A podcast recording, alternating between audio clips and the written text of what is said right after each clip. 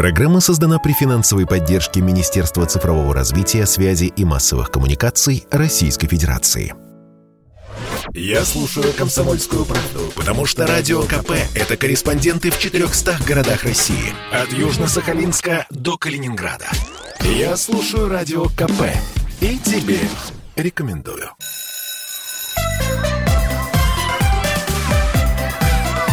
Родительский вопрос. На радио «Комсомольская правда». Итак, доброе утро, добрый день, добрый вечер. Как всегда, приветствуем мы вас. Я Александр Милкус, Дарья Завгородняя. Почему доброе утро, добрый вечер? А, потому что нас слушает вся страна, 11 часовых поясов. А, говорить мы сегодня будем про важные вещи. В начале этой недели, ну, прошедшей недели уже было опубликовано несколько поручений президента, касающихся образования. Очень важные, принципиальные а, поручения. И, э, в частности, несколько э, вопросов касалось контрольных работ и домашних заданий. А сегодня мы будем говорить с Сергеем Владимировичем Станченко, федеральным, э, директором Федерального института оценки качества образования, как раз вот по поводу этих поручений, что за этим стоит и как нам с вами, родителям и учителям, на эти поручения реагировать. Итак, Сергей Владимирович, а скажите, пожалуйста, а давайте начнем с проверочных работ.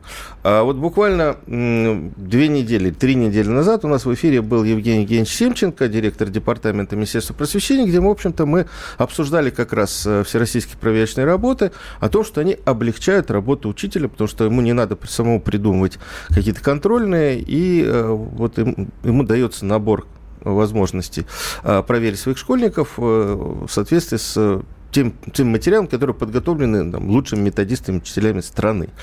А это вот, э, вот это поручение связано как-то с всероссийскими проверочными работами или, или нет? Здравствуйте, уважаемые друзья. Здравствуйте, Александр Борисович. Э, ну, поручение в целом, э, наверное, более широкой картины касается, э, потому что все-таки проверочные работы, они проходят, э, ну, если говорить там для конкретного школьника по конкретному учебному предмету, то всероссийскую проверочную работу он пишет всего одну. Одну по одному предмету в одном классе.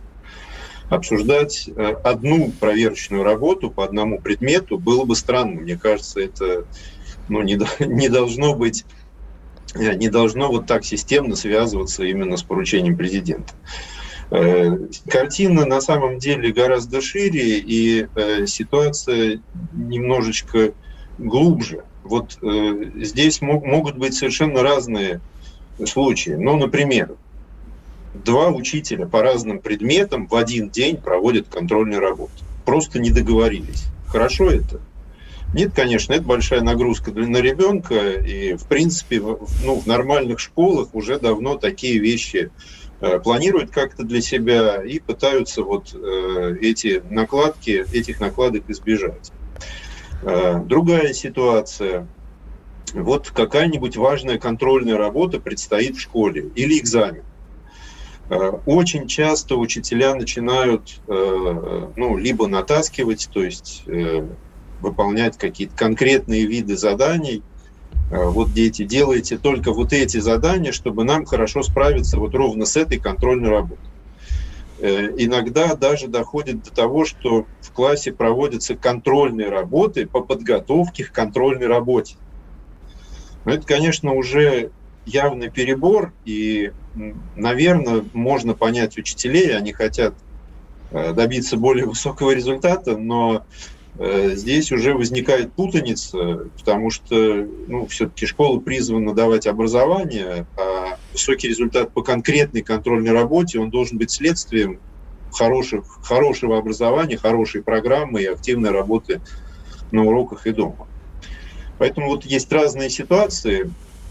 Часто э, управленцы дают свои работы. Вот э, очень часто, например, мы сталкиваемся с ситуацией, что когда про проводятся всероссийские проверочные работы, э, о них же объявляется заранее, э, о них обычно расписание всероссийских проверочных работ э, уже в сентябре-октябре публикуется.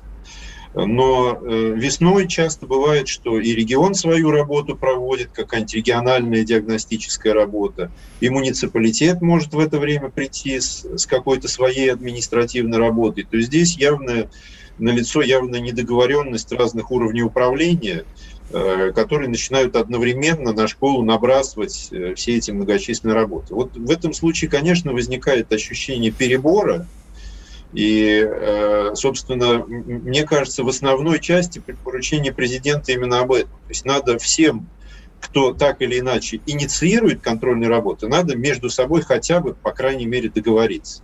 Сергей Владимирович, это, это, вот это настолько серьезная проблема, а, вот это, это вопрос у меня такой, а, что аж президенту пришлось вмешаться. Я вот напоминаю формулировки. Рособорнадзору, Минпросвещения, региональным органам исполнительной власти предписано уменьшить количество контрольных и проверочных работ в школе. При этом должен быть обеспечен методически обоснованный режим контроля знаний. У нас вот это настолько серьезная проблема в школе, что пришлось президенту лично э, оформлять поручение. Э, ну, давайте вспомним, что это все-таки по времени лето, перед сентябрем. Понятно, что обсуждались различные острые или острые в кавычках, или острые в понимании определенных категорий э, граждан вопросы. И э, ну, такой вопрос точно совершенно возникал и он обсуждался там в блогах, в прессе. Другое, другое дело, что э, ну, насколько э, много разных источников, да, и э, насколько это действительно массовая проблема. Но все-таки кажется, что э, иногда действительно возникает перебор. Именно весной он реально бывает в школах, и мы это тоже наблюдаем. А, Сергей Владимирович, а вот вот я представляю себя на месте родителя. А как мне понять, много контрольных работ у моего ребенка или немного? Вот есть какие-то там а, рекомендации или понимание. Ну почему обязательно вот э, должно быть много контрольных работ или там их, их мало? Там вот. плотность контрольных вот. работ на единицу времени. Да, есть даже такие рекомендации, они как раз выпущены в том числе и уже в, в исполнении поручения президента Рособорнадзор совместно с Минпросвещением выпустили рекомендации. Так, внимательно это произошло... записываем. Э, ну, э, это произошло буквально в самом начале учебного года, и, собственно, в рекомендациях говорится, что первое, что контрольные работы должны э, проводиться таким образом, чтобы соблюсти определенную этапность, то есть, ну, понятно, что если сегодня провели контрольную работу и э, проверили результаты, то надо, если были какие-то проблемы, надо их отработать, надо сделать повторение, надо э, детям э, обязательно объяснить то, что у них не получилось, и на это все равно уйдет какое-то время. Поэтому вот в рекомендациях говорится о том, что контрольные по одному предмету в одном классе должны идти ну, не чаще, чем один раз в две с половиной недели хотя бы. То есть это время, которое в любом случае потратится на вот эти всевозможные методические вопросы, и, э, которые, которые потратятся для того, чтобы ребенок не, не с тем же самым пришел на, на следующий контроль. Второй момент, э, что в один день все-таки одна работа преимущественно. Э, третье, ну, это уже касается просто комфортного такого написания, да, это может быть, и Роспотребнадзор здесь добавлял свои э, какие-то пожелания. Ну, вот контрольные работы, наверное, имеет смысл проводить не на первом, не на последнем уроке. Ну, так по этому поводу совершенно. есть же рекомендация Роспотребнадзора. Даже да, санитарные нормы и правила об этом говорят. Совершенно верно, да. Они воспроизводятся в этих рекомендациях. Но э, мне кажется, самая главная часть этих рекомендаций э, заключается в том, что все-таки школа должна составить график, и этот график опубликовать на сайте. Вот к, к вопросу о том, как родителям узнать, э, ну, можно поинтересоваться и нужно вообще, есть ли такой график у школы. На целый Если учебный есть, год? Э, ну, в рекомендациях Рособорнадзора и Минпросвещения говорится о примерном графике на полугодие хотя бы. Хотя бы. Причем этот график может быть не по конкретным датам, а хотя бы по месяцам хотя бы, но чтобы иметь представление, сколько на конкретный месяц запланировано контрольных работ. Это уже будет давать картину. Если, ну, на самом деле, э, Школа в любом случае имеет э, рабочую образовательную программу, школа в любом случае э, имеет почасовое планирование, поэтому, как правило, все-таки в большинстве школ и у большинства учителей это достаточно такая спрогнозированная история, когда проводятся контрольные работы. Здесь могут возникать еще контрольные работы, которые приходят с федерального уровня, иногда регион что-то проводит, но э, федеральные работы объявляются заранее. Вот ВПР объявлены уже в сентябре. Можно вставлять в график и вполне все остальное тоже в сочетании с этим планировать, чтобы не было наклада. Поэтому э, ну, абсолютно разумное, мне кажется, и удобное действие составить график. Спасибо большое. Мы прервемся буквально на две минуты, продолжим разговор после э, небольшой рекламы. Я напоминаю, на студии Сергей Владимирович Станченко, директор Федерального института оценки качества образования, и Александр Милкус, Дарья Завгородняя. Я предпочитаю правду, а не слухи. Поэтому я слушаю Радио КП. И тебе рекомендую.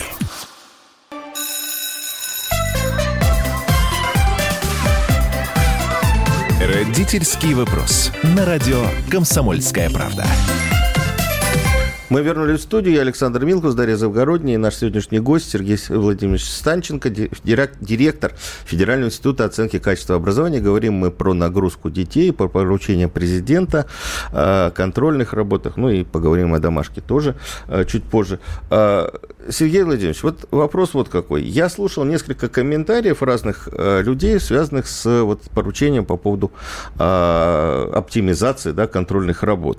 В частности, вот профсоюз учитель, а, они связали это, э, эти поручения с ВПРами и о том, что ВПР значит, нужно отменить, и вот об этом говорил президент. А скажите, пожалуйста, вот э, почему такое вот неприятие участия учителей в всероссийских проверочных работ? Чем они так раздражают? Ведь, ну, вот, на мой взгляд, вот я, к сожалению, не работал в школе, сейчас меня тут затопчут наши слушатели, которые много лет проработали в школе, какое право ты имеешь говорить. Но вот я себе представляю, я учитель, ко мне пришли материалы разработанные. Мне не надо сидеть, писать эти контрольные самому. А, они написаны профессиональными людьми. Почему вот такое неприятие? Ну, э, у нас э, несколько разных профсоюзов в стране есть. Профсоюз учитель, есть профсоюз образования. Можно понять э, работников профсоюзов, потому что они, в принципе, собирают определенные мнения учителей, там, пытаются их концентрированно выразить. Можно понять также определенное э, опасения со стороны учителей э, по одной причине.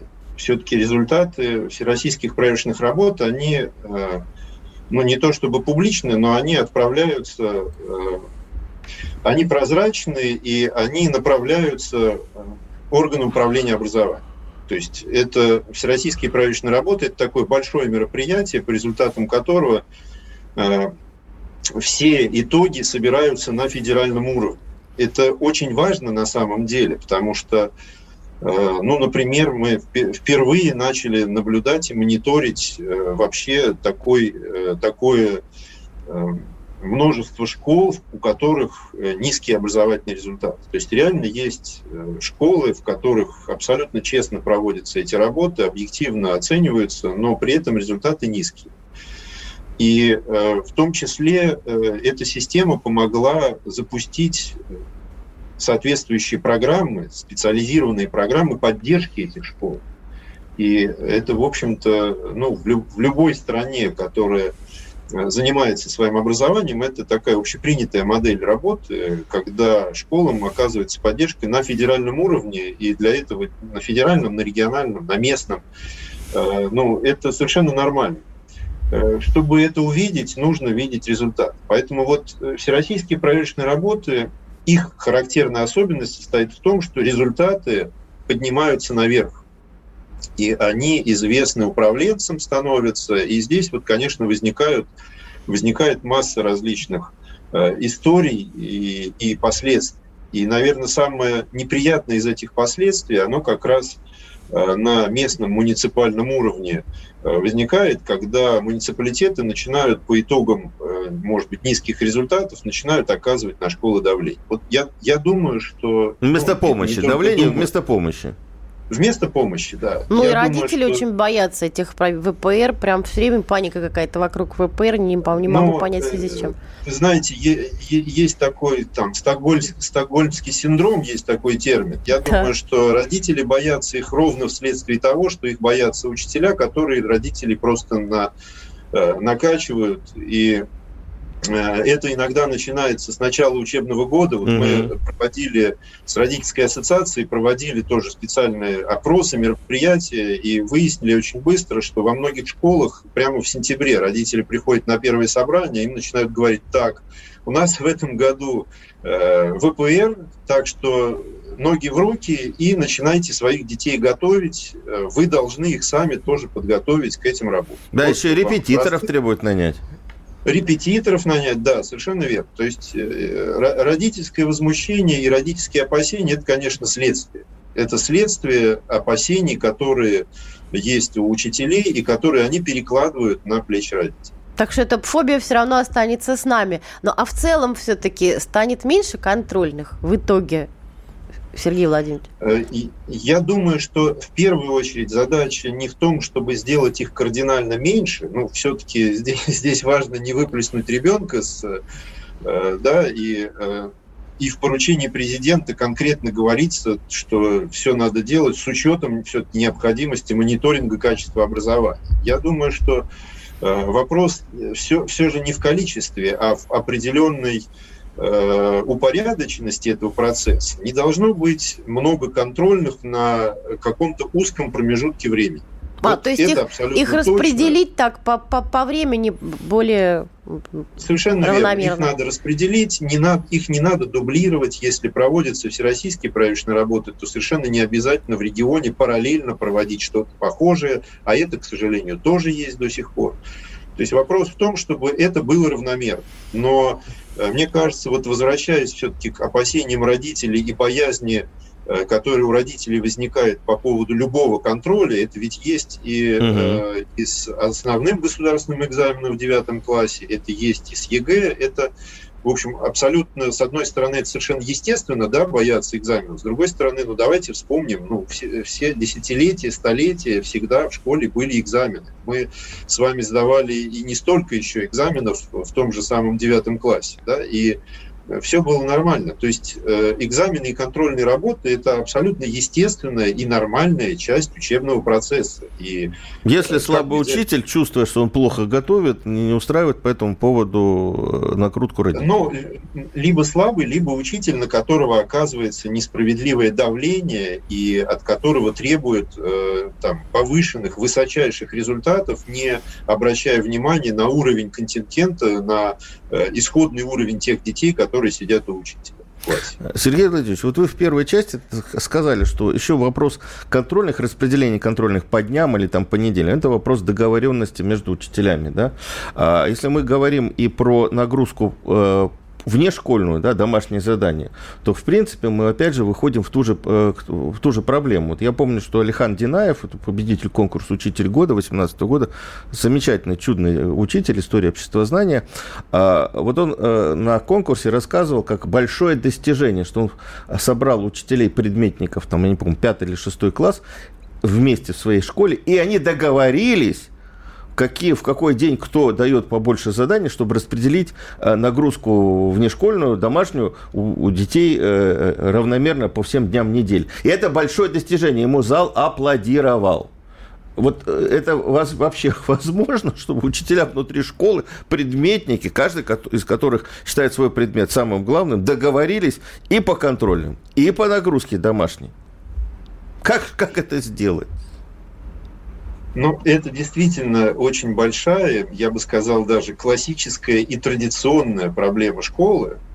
И она выходит э, далеко за пределы одной конкретной школы, потому что давайте посмотрим программы, почасовое планирование, и всегда было определенное даже, я бы сказал, соперничество между предметами, да, по количеству часов, кто сколько берет. Да, да, да. По влиянию на, на ребенка. Но э, вот э, мы довольно много последние годы занимаемся э, аналитикой по школам. У нас очень большая база результатов уже различных исследовательских, в том числе по итогам э, международных исследований. И мы можем сопоставить э, школы успешные и неуспешные, и за счет этого посмотреть, э, что является вот таким ключом, что определенным э, рецептом является успеха в тех школах, которые его добиваются. И вы знаете, вот э, я бы его сформулировал в целом, наверное, несколькими словами так. Это школы, в которых есть педагогический коллектив. Угу. И педагогический коллектив э, нацелен на то, чтобы э, создать для каждого ребенка условия для его развития.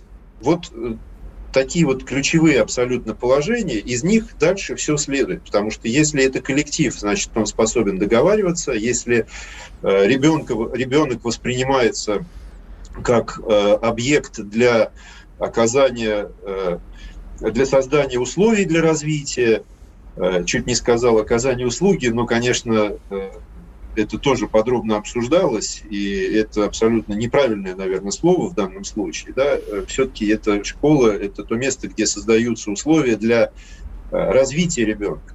И если для развития, тогда нужно уже смотреть, какие у ребенка интересы, какие у него склонности, в каком предмете он более Э, заинтересован продвинут. И, может быть, здесь ему, наоборот, давать побольше, а другие предметы, может быть, давать э, на уровне ну, какого-то необходимого обязательного минимума. То есть здесь вот э, насколько учителя способны договариваться именно вот не, не просто договариваться по каким-то мероприятиям, но отслеживать каждого ребенка именно как единое целое, и ребенок, он же на разные предметы приходит, но он-то один. Учителя разные, но ребенок-то один. И он должен получить хорошее образование, и ему должны быть созданы условия для того, чтобы он дальше в жизнь вышел, понимая, куда он идет, в каком направлении и что он может сделать. Спасибо большое. Мы, э, к сожалению, заканчиваем нашу вот эту часть. Все равно упираемся да. в загруженность учителей, на самом деле. Во-первых, да? загруженность. Во-вторых, вот я хочу подчеркнуть то, что сказал Сергей Владимирович про коллектив. Это не значит, что все пришли и, значит, разошлись по своим э, там, кабинетам, да, вот вместе поговорили, пообщались. И для родителей это важно. Вы сами э, чувствуете, да, есть единство у учителей, можете с ними договариваться о судьбе своего ребенка. Напоминаю, у нас в гостях был Сергей Владимирович Станченко, Ильиченко, федер... директор Федерального института оценки качества образования. Не переключайтесь. В следующем части поговорим. Попов изобрел радио, чтобы люди слушали комсомольскую правду. Я слушаю радио КП и тебе рекомендую.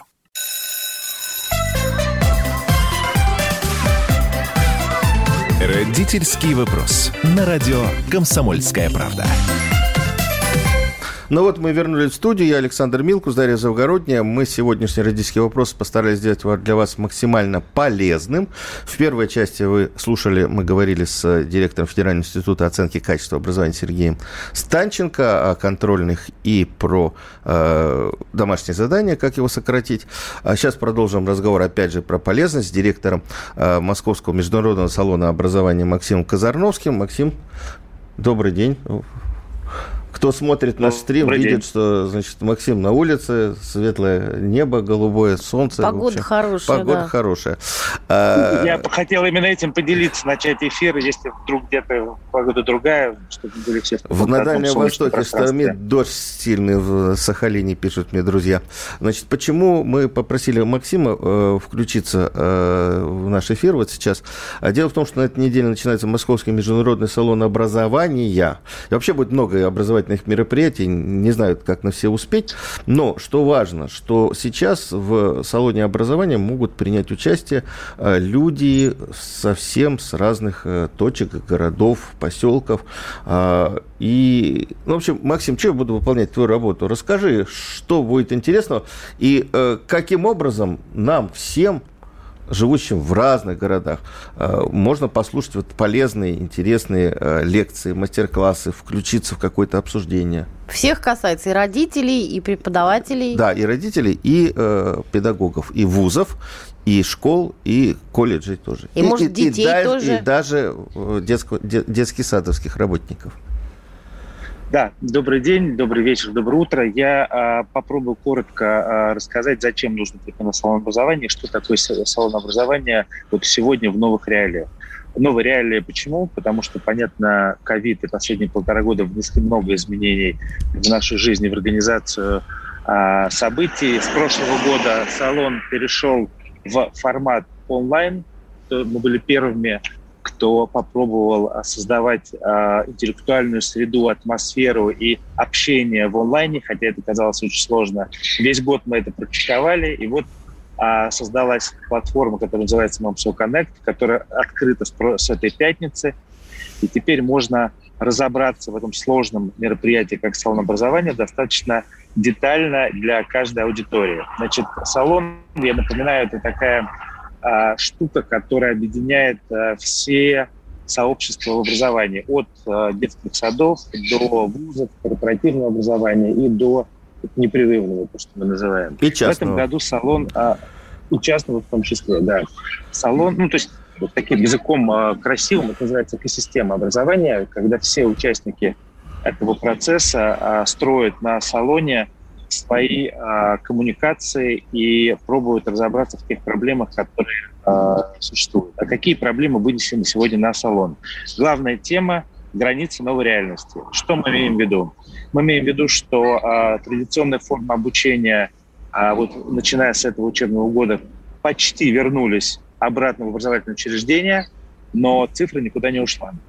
Цифра очень глубоко стала частью нашей повседневности, и вот теперь мы строим а, новую а, реальность, когда мы пробуем взаимодействовать двумя новыми а, форматами образования и управлением образовательных процессов, а, прошлой, ковидной, и как это рождается в некоторую новую а, реальность. Вот эти границы, есть они или нет, хотя мы знаем, что их почти нет. Даже то, что во всех мероприятиях салона участвует порядка полутора тысяч городов, то есть села, маленькие, э, маленькие города, которые были выключены из такой коммуникации в прошлой жизни, потому что нужно было физически взять и куда-то приехать. Сейчас нужно физически иметь интернет и подключиться к правильному поставщику хорошего контента. А, так вот, эта э, тема будет исследована на всех а, уровнях образования. То есть мы посмотрим, как детский сад сегодня а, существует в новой реальности, в балансе между э, онлайном и офлайном, как дополнительное образование, как могут перейти э, преподавание драмы, музыки, э, художественного творчества в гибрид, э, как может спорт э, быть организован в гибридной реальности, какую часть все-таки будет э, в, э, на стадионах, а что будет, например, вынесено в некоторые дистанционные форматы, как сама школа будет управляться с этой точки зрения. То есть, по сути дела, всю систему образования мы разворачиваем а, сквозь призму последних полутора лет. То есть салон в этом году такая лаборатория, когда можно прийти и очень конкретно выбрать ту методику и кейс, который а, за последние полтора года вошел в некоторую в нашу повседневность, и этот кейс можно взять себе и с ним уйти. То есть наша задача была построить очень практическую, очень прагматическую программу, которой можно пользоваться любому участнику. А на сайте MMSO Expo сейчас выложены все а, эти события. Можно зайти, заполнить анкету, и на основании э, алгоритма мы порекомендуем вам те мероприятия, которые э, будут наиболее полезны, исходя из вашего профиля. То есть на каждый день работы салона, это с 6 октября по 8 октября, то есть среда, четверг, пятница, можно собрать индивидуальную программу, то есть ваш конкретный ММСО, а, чтобы понять, э, как его можно наиболее эффективно а, использовать. Салон традиционно это еще и выставка. То есть, по сути дела, это единственная выставка образовательных технологий а, в сфере образования. И мы ее тоже перевели в а, онлайн. А выставка-то каждого... как, как, как можно выставку перевести в онлайн? Надо прийти, да, почувствовать, да. посмотреть, потрогать. Ну, а прийти, почувствовать, посмотреть, потрогать хочется везде, и все. И события деловой программы тоже. Поэтому в этом смысле у нас будет такой цифровой двойник. То есть все офлайн события будут проходить на площадке в Москве, точнее, в Московской области, Крокус Экспо, такой большой выставочный комплекс, а все цифровые двойники этих событий будут проходить на платформе. То же самое произойдет с выставкой. То есть партнеры физически строят свои традиционные стенды на на выставочном пространстве, но а, у каждого получается виртуальное пространство, а, у каждого партнера, и все, что можно а, тактильно взаимодействовать на выставке, также виртуально можно взаимодействовать на платформе. То есть А все продукты, а, все мероприятия, все элементы взаимодействия с поставщиками оборудования, идей и технологий а, выстроены сейчас на платформе. Можно зайти в карточку а, экспонента партнера, провалиться в его виртуальное пространство и начать знакомство с компанией. То есть мы создали такую вот виртуальную среду, которая имитирует, по сути дела, реальное посещение э, выставочного пространства.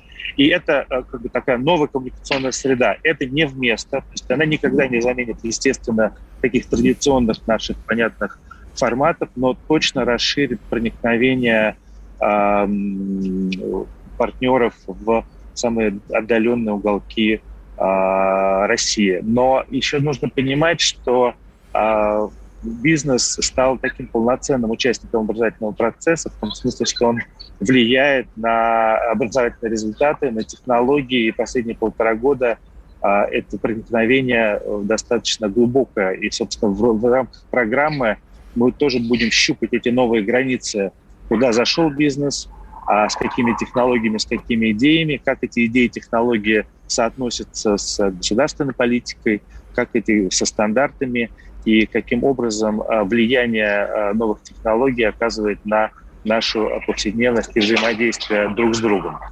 А большая часть посвящена действительно родителям. У нас там целый 10 мероприятий построено вокруг семейного обучения и вокруг того, тех размышлений, которые, конечно, у многих родителей за последние полтора года возникают. А могут ли они заменить, по сути дела, собой школу, либо могут ли они достраивать самостоятельно те процессы, которые школа не успевает или не хочет, или не может. И вот это вот тоже новая граница ответственности между школой и семьей – это предмет нашего исследования. То есть где заканчивается территория ответственности школы, где должна семья вступать в активную позицию и с какими компетенциями родитель должен в эту позицию вступить, потому что Э, Асмолов, например, считает, что самая сложная профессия – это быть родителем. Понятно, это метафора, но быть родителем – это достаточно ответственная история. И вот ровно про это там 10 мероприятий во второй и третий день, то есть 7 и 8 эм, э, октября будет посвящена ровно этой истории. Просто много родителей размышляют над тем, но не решаются принять до конца ответственность за образование своего ребенка, а вот мы попробуем э, проанализировать, каким, какие последствия. Они не всегда однозначны, это не всегда как бы позитивная история. У него, конечно, многогранная э, эта штука, когда может ли родитель целиком выстроить образование своего ребенка за территорией школы, это вопрос. И вот этот вопрос там будет исследован на салоне. Большая, большой блок будет посвящен, точнее, небольшой блок, а все три дня будут посвящены в отдельном зале а, частного образования. А, мы наблюдаем, как а, негосударственные образовательные учреждения гораздо больше экспериментируют и с технологиями, и с контентом, и с выстраиванием образовательного процесса. Собственно, все крупнейшие участники негосударственного образования будут представлены на салоне, и все самые яркие и педагоги, конкретные педагоги, и директора школ а, будут э, выступать на салоне для того, чтобы понять а, и рассказать, каким образом а, они могут быть полезны, эффективны для всей системы Спасибо. образования. Мы прервемся буквально на минуту. Я напоминаю, у нас э, в студии э, Максим Казарновский, директор Московского международного салона образования. Через две минуты поговорим о том, как конкретно подключиться к возможностям салона. Чтобы не было мучительно больно за бесцельно прожитые годы, слушай «Комсомольскую правду». Я слушаю Радио КП и тебе рекомендую.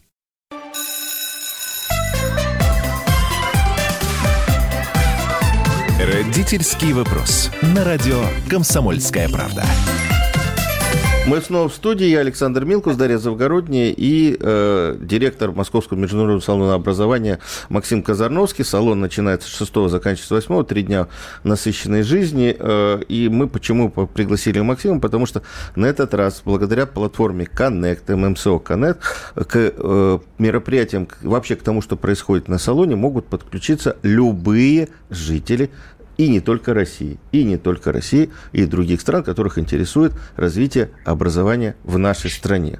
А, Максим, вот ты сказал вот в предыдущей части о том, что пришли, да, все-таки пришли, это виртуальное понятие, да, пришли на, на салон.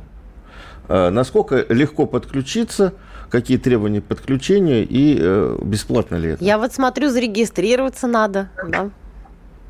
А, да, э, здесь такой простой потребительский путь. Значит, можно либо в э, поисковые системы вбить э, название Московский международный салон образования, и вы попадете сразу на наш сайт, либо в, в строке э, вбить ММСО Экспо, тоже попадете на, попадете на наш сайт. Э, нужно будет зарегистрироваться.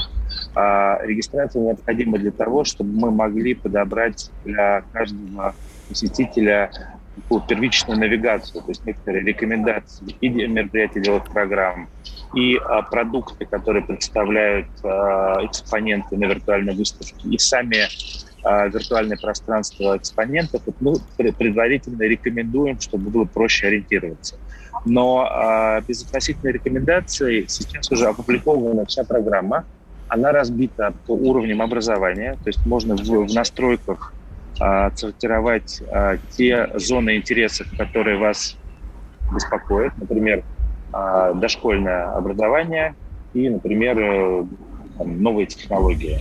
И вы получите все мероприятия и всех партнеров, которые в эти три дня будут рассказывать о дошкольном образовании сквозь призму новых технологий. Что значит рассказывать? Это значит, что а, по расписанию э, будут э, включаться трансляции деловых мероприятий, которые происходят на офлайновой площадке. То есть салон происходит в гибридной реальности. В все мероприятия э, физически проходят э, в Москве по площадке Крокус Экспо, но э, благодаря платформе они зеркально отображаются в, в ваших компьютерах, когда вы сможете на эту трансляцию нажать и подключиться в режиме реального времени. Но не обязательно быть в режиме реального времени.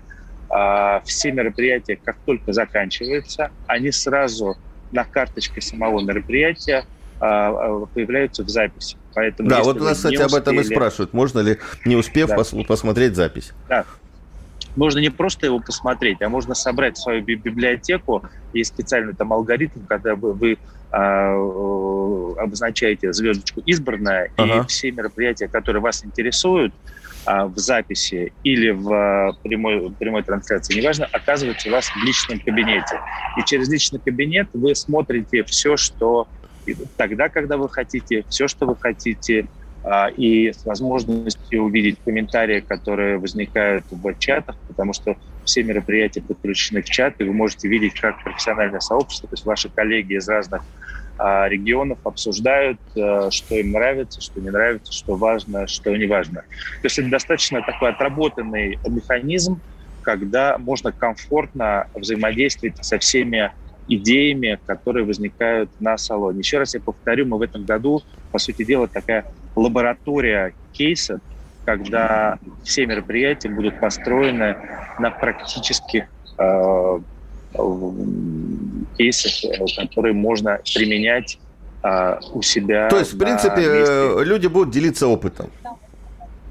Вот это была как наша первая концепция, да, максимально прагматично э, рассказать о том, как строить сегодня образовательный процесс, когда вот класс сегодня перед вами, и вы на традиционном сильной позиции э, у доски, а на следующий день заболел ребенок, э, весь класс ушел как минимум на две недели на дистант, и у вас позиция ослаблена, вы уже не у доски, и у вас как бы теряется связь. И каким образом не потерять ее а, реально, и как завоевать доверие у а, учеников на дистанции, каким образом продолжать быть наставником вот в этой новой реальности, это, конечно, вот то, о чем будем говорить с педагогами э, и родителями. А можно назвать каких-то каких спикеров, топ, да, топовых э, людей, которых хочется послушать, на которых э, так вот э, не попадешь на лекции? Советы которых... наконец-то да. мне дадут, как урок вести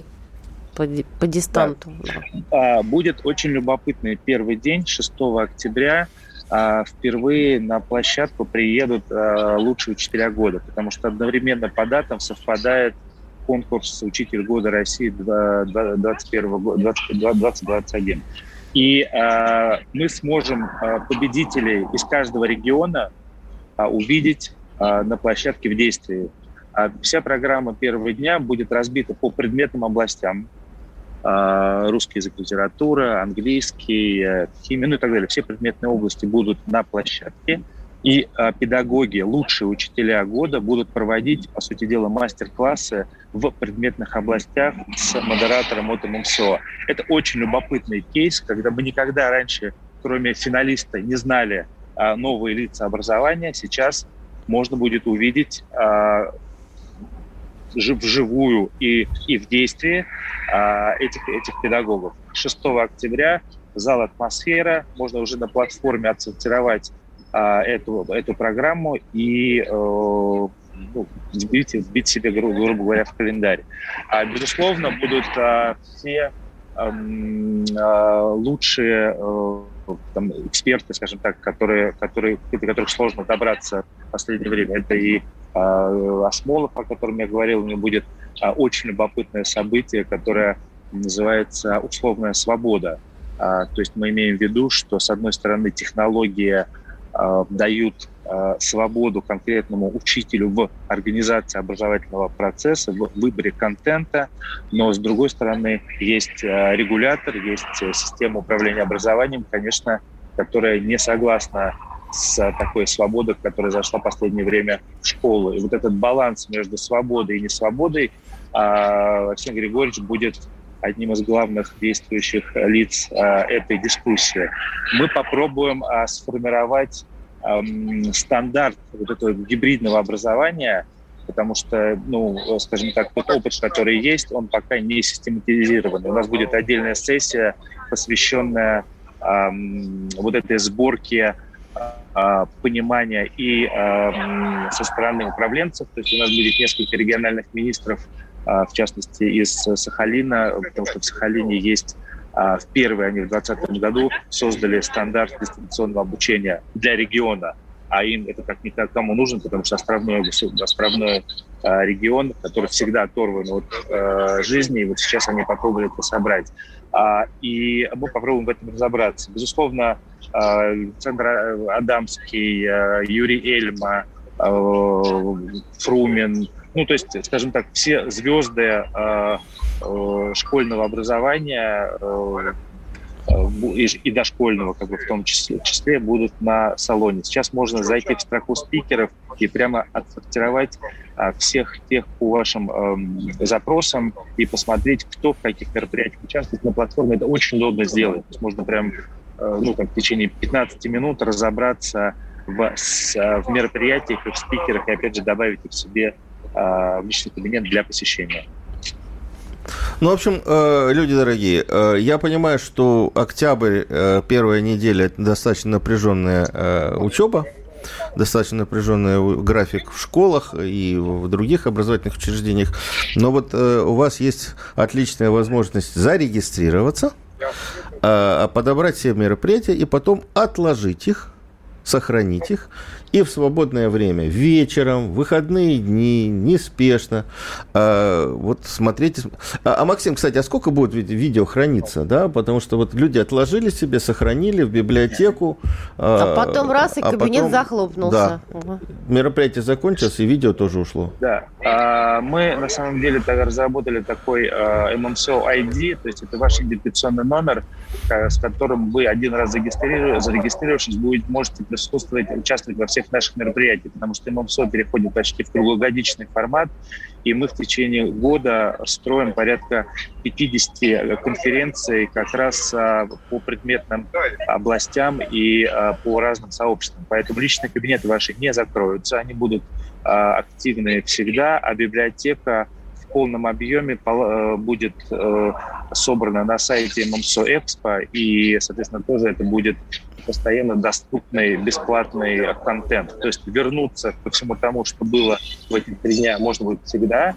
Плюс там будут дополнительно появляться те события, которые будут проходить в течение года. То есть это, по сути, такой, знаете, Netflix или Иви навигатор по всему самому ценному, что происходит на, а, ну, в сфере образования. Мы туда будем подгружать не только события ММСО, но те события, которые будет выбирать программная дирекция угу. такими самыми Спасибо. яркими. У нас в эфире был Максим Казарновский, директор Московского международного салона образования. Подключайтесь Базовые к этому замечательному событию.